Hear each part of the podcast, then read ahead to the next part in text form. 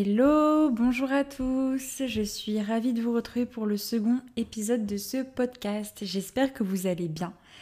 Aujourd'hui, on va quitter le roman graphique et le style de la bande dessinée pour aller à la rencontre d'un roman, un petit livre de poche euh, vraiment génial. Je vous avais donné pas mal d'indices sur mon compte Instagram pour que vous tentiez de deviner. Et d'ailleurs, j'en profite, n'hésitez pas à me rejoindre sur Instagram, je partage du contenu supplémentaire et cela vous permettra d'être tenu au courant des prochaines sorties. Alors si je vous dis passion, violence, suspense, procès, féminisme, à quoi pensez-vous? Aujourd'hui, je vous invite tout simplement à découvrir le roman policier de Benoît Philippon, paru en mai 2020, qui n'est autre que Mamie Lugeur. C'est un tout petit roman policier, enfin tout petit, moi je le trouve petit, qui se lit très facilement et qui je trouve est super bien écrit. J'ai choisi de vous présenter cette lecture car au-delà du personnage littéraire qu'incarne cette grand-mère, il y a un vrai symbole derrière, un symbole de liberté, de combat féministe contre cette société patriarcale qui existe depuis toujours, contre la culture du viol, et encore une fois qui permet de mêler un tas de sujets la sexualité, le consentement, le plaisir, les limites, la haine et la violence. Donc pour vous résumer rapidement, l'intrigue, elle démarre véritablement sur les chapeaux de roue. Il est 6 heures du matin et Berthe, 102 ans, canarde l'escouade de flics qui a pris d'assaut sa chaumière auvergnate. On découvre donc une mamie enragée. On ne comprend pas tout, on se demande même si ce n'est pas un rêve ou une plaisanterie, mais non une femme de 102 ans est bien en train de tirer sur une escouade de policiers de son plein gré à 6 heures du matin. Ce personnage, c'est Berthe. Elle va donc se faire arrêter par l'inspecteur Ventura et le roman va se dérouler en alternance entre un chapitre qui a lieu au commissariat sous la forme de l'interrogatoire et un autre chapitre qui replonge dans le passé de Berthe pour faire le récit de sa vie, ou plus précisément le procès de sa vie. On a donc deux figures qui sont principales. Berthe, la première, qui est vraiment un personnage atypique, attachant et très surprenant. C'est une mamie qui est avant-gardiste, qui a un caractère bien trempé et un humour piquant. Et de l'autre côté, nous avons l'inspecteur, qui lui va vraiment symboliser l'homme, euh, un inspecteur de police avec une vie plutôt rangée, une carrière bien tissée. C'est pas vraiment le genre d'homme qui peut inspirer aujourd'hui, et pourtant. Parce que pourtant, ces deux personnages vont presque se lier d'amitié à travers des révélations macabres.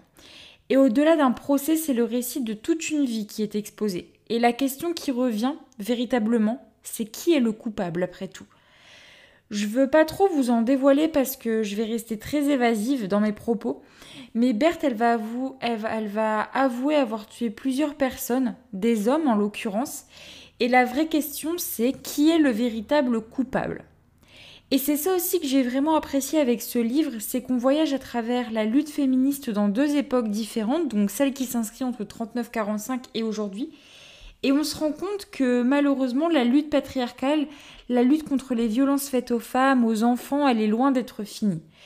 Berthe, elle incarne ce symbole, celui de la femme libre qui refuse de se faire soumettre par le patriarcat et qui ose s'imposer. Alors, procès ou règlement de compte euh, L'inspecteur Ventura, il n'est pas au bout de ses peines, et pour le petit jeu de mots, seuls ceux qui l'ont lu comprendront. L'inspecteur va devoir creuser pour arriver au dénouement de cette drôle d'affaire.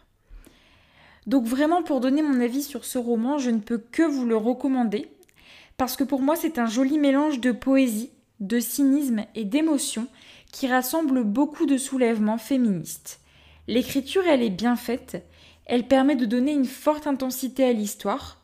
Le rythme entre interrogatoire et revue dans le passé permet de, donner vraiment un rythme euh, pas, ennuyeux mais saccadé, saccadé c'est le mot, et euh, qui nous permet en fait de véritablement nous tenir en haleine durant toute la lecture. Le roman, euh, il permet vraiment de mettre en avant un symbole à travers une femme de 102 ans, et ça, je tiens vraiment à le souligner, euh, parce que de manière très subtile, l'auteur, il fait évoluer le symbole féminin à travers les époques, et donc à travers les âges et les différentes étapes de la vie.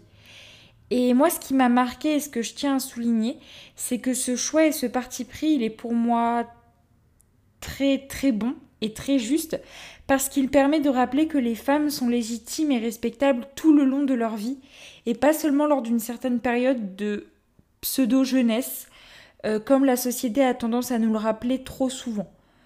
C'est un problème qui est aujourd'hui de rendre invisibles les femmes à partir d'un certain âge car elles ne sont plus comme ci ou plus comme ça. Et c'est vraiment réel encore aujourd'hui. Je repense par exemple à la comparaison entre Kate Moss et David Beckham. Kate Moss qui s'était fait par exemple critiquer pour euh, un port du maquillage ou de la chirurgie esthétique, bref. Mais Berthe, à travers son histoire et son récit de vie, elle va vraiment permettre de remettre les choses en place. Et moi, j'ai vraiment adoré ce roman. Et je vais même me lancer dans la lecture d'autres romans du même auteur. Parce que qui sait déjà, ça fera peut-être l'objet d'un prochain épisode. Et j'ai vraiment, vraiment beaucoup aimé le style d'écriture et euh, la manière dont le récit est rythmé. Donc, euh, si vous vous posez encore les questions euh, pour acheter ou lire ce roman, c'est que vraiment vous n'avez pas fait le bon choix. Il faut véritablement le lire. Il faut véritablement se plonger dans l'histoire et il faut vraiment partir à la rencontre de ce personnage vraiment atypique et fabuleux qui est Berthe. Donc voilà, c'est un épisode qui est plutôt court par rapport au premier épisode. Je vais essayer de mélanger les différents formats. Et je vous remercie une fois de plus pour votre écoute et pour l'accueil que vous avez fait du, pro, du premier épisode. Je vous souhaite une très très belle journée et je vous retrouve très vite avec un prochain épisode pour une toute nouvelle lecture. À bientôt!